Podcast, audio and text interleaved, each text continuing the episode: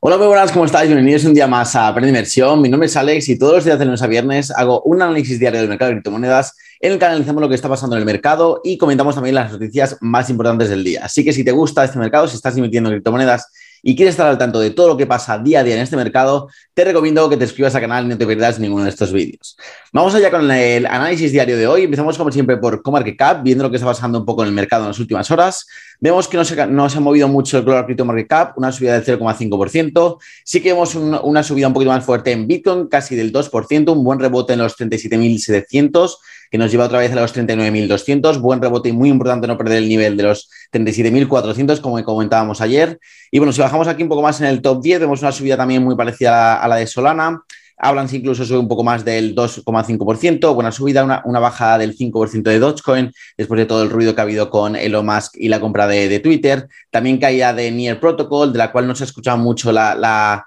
el lanzamiento de su stablecoin USN, así que veremos lo que pasa en los próximos días y qué protocolos eh, pues nos ofrecen ahí en el ecosistema NIR para, para hacer staking de esta, de esta nueva stablecoin. Una subida muy buena de, de, Cosmos, de Atom, muy buena subida aquí y también buena subida de ApeCoin eh, del 7% y alcanza casi los 20 dólares ya se pone con un, market cap de más de 5 billones, increíble lo de ApeCoin y sobre todo ahora que van a empezar a vender estas tierras virtuales en el nuevo eh, metaverso de Border Jack Club, así que veremos cómo, cómo, evoluciona, pero tiene toda la pinta de que va a acabar el año, eh, si no es en el top 20, pues en el top 15 incluso, me atrevería a decir que en, eh, en el top 10. Así que es una criptomoneda que tenemos que, tener en el radar. Luego vamos con el sentimiento del mercado. El sentimiento de sigue siendo bastante malo. Ayer entramos en medio extremo otra vez con el índice medio codicia en 21 después de todas las caídas hasta los 37.000, como dijimos. Así que veremos en el, día, el día de mañana a ver si conseguimos recuperar un poquito ahí de, de optimismo en el mercado, salir por lo menos del medio extremo, una puntuación superior a 25 con este último rebote que hemos visto en Bitcoin. Y bueno, eh, si nos vemos aquí el, el, mercado de equities, ya que estamos comentando últimamente la alta correlación, pues vemos que ayer el Nasdaq pues tocaba aquí los 13.000 puntos. Eh, hoy, eh, hoy ha rebotado una subida del 1.5%, lo cual es muy positivo y sería muy importante volver a acercarnos a estos niveles de 15.000 en, en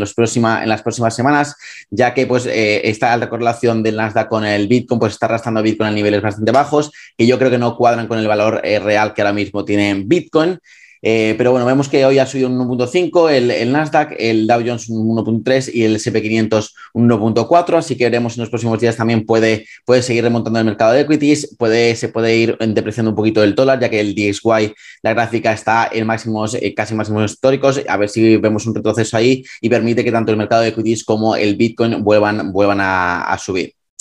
Vamos ya con la gráfica de, Bitcoin y bueno, ya hoy me, me, gustaría hacer una comparación del, de pues, esta fase que llevamos desde, desde abril en Bitcoin, que para mí es una fase de acumulación muy clara de Wyckoff, una Wyckoff Accumulation Phase, eh, muy parecida a la que vimos el año pasado entre mayo eh, y julio, eh, exactamente, me parece que fue. Y bueno, esta acumulación, este patrón de acumulación Wyckoff, pues es un, es un patrón eh, en el que indica un poco el cambio, un cambio de tendencia. Eh, y bueno, no es justo un patrón de cambio de tendencia, sino es un patrón de acumulación que da paso al cambio de tendencia, ¿vale? Pues entonces vemos aquí que, que hay eh, una, diferentes fases, hay seis diferentes fases. La, pues el, el soporte preliminar, que es la primera bajada que hace aquí luego aquí el clímax, el selling clímax, que es cuando vienen las ventas más fuertes, luego viene un rally automático, que es eh, pues rápidamente para echar a la gente que ha vendido aquí abajo, eh, luego viene otro retesteo aquí, el, el, secondary test, el test secundario, luego viene la fase spring, que es la fase pues más baja del, de, del patrón, que es donde yo creo que estamos ahora, y es la que precede a la última, que es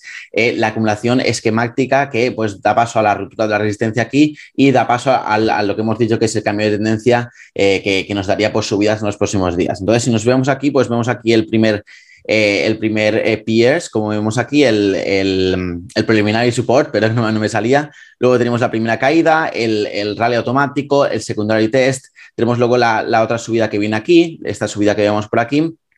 Luego ya viene la bajada un poco más fuerte, que es la que nos llevaría a, estos, a este pico, una subida aquí también fuerte, nos lleva a la zona de resistencia otra vez, que es esta que hemos tenido el 21 de abril, hace tan solo, hace tan solo unos días. Luego ya viene la caída más fuerte que, toca los el soporte más bajo, que es el Spring, que es en la que yo creo que estamos ahora. Y ahora lo que falta es el, eh, pues la última subida, el, Accumulation Schematic, que sería esta subida aquí, para retestear res, resistencia, eh, pues eh, probar un poquito ahí y luego ya salir al alza. Entonces el nivel que tenemos que, que alcanzar es el de los 40.000 aquí ¿vale? Para poder retestearlo y podernos ir al alza a buscar la zona de los 45.000, que creo que es una posibilidad que es bastante probable, ya que pues, eh, se ha dado bastantes veces en Bitcoin estas fases de acumulación. Wyckoff casi siempre la suele clavar. Así que veremos en los próximos días. También tenemos el apoyo de la divergencia alcista que está formando desde el 11 de abril, que vemos aquí mínimos cada vez más bajos en el precio y mínimos cada vez más altos en el RSI. Así que eso sigue siendo válida y por eso creo que vamos a irnos en los próximos días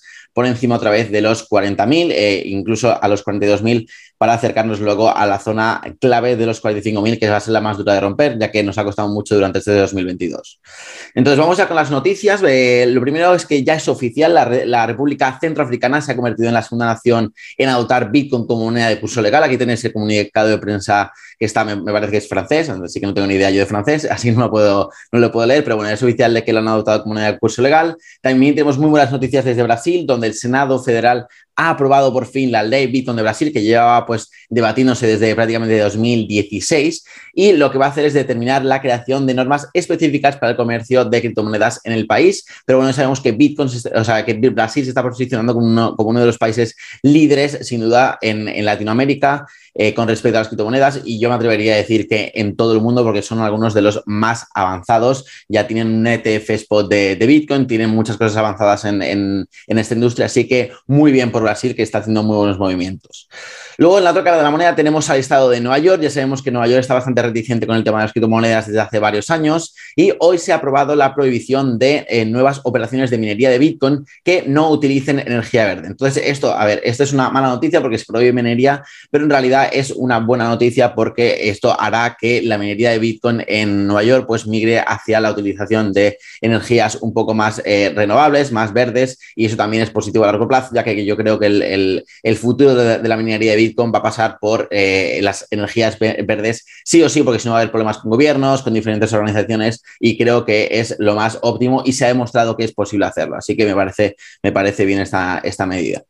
Luego tenemos a BlackRock, que es bueno, la gestora, ya la conocéis, la más grande del mundo, con más de 10 trillones de dólares de, activos bajo gestión. Y hoy ha lanzado su propio eh, blockchain ETF, su propio eh, pues, fondo eh, tradeado, eh, fondo cotizado de blockchain, de empresas blockchain, y lo ha hecho eh, añadiéndolo a su suite of eh, products, o sea, su posibilidad de productos de megatendencias. Y lo que va a hacer este ETF no es invertir directamente en criptomonedas, sino invertir en, empresas que estén relacionadas con la tecnología blockchain y estén innovando en este nuevo sector que califica, como vemos, BlackRock como una mega tendencia para los próximos años.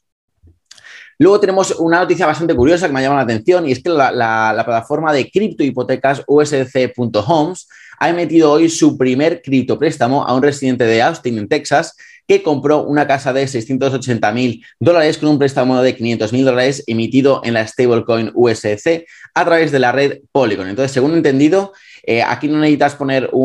eh, un, colateral en criptomonedas para tomar el préstamo, como por ejemplo deberías hacer en Nexo o en otras plataformas de lending, sino que con tu, combina tu credit score, o sea, coge un oráculo que, te dice el credit score y eh, basado en el credit score, pues te da diferentes cantidades en USC a través de la red Polygon. Así que está súper bien. Ya tenemos ahí la primera cripto hipoteca pagada, en, pagada con USC y es una muy buena medida, ya que a medida que el mercado crezca y más gente vaya acumulando más dinero en criptomonedas, va a haber eh, que, pues va a haber mucha gente que quiera, por ejemplo, comprarse un coche, una casa, pues eh, con, con criptomonedas directamente y no directamente gastárselas, sino pues ponerlas como colateral y tomar un préstamo para hacer esas compras. Así que es muy buena, muy buena noticia esta que se empiezan a hacer cosas así en, el mercado.